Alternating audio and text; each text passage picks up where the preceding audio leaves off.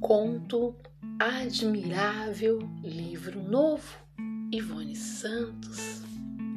Na hora do recreio, abria os cem anos de solidão e ficava escutando as histórias do Garcia, contadas à beira do rio de águas diáfanas. Virava as páginas com sofreguidão. Tudo acontecia dentro da mente dela em câmera lenta e na velocidade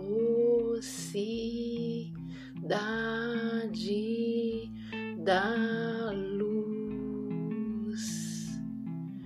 num hiato eterno do espaço-tempo,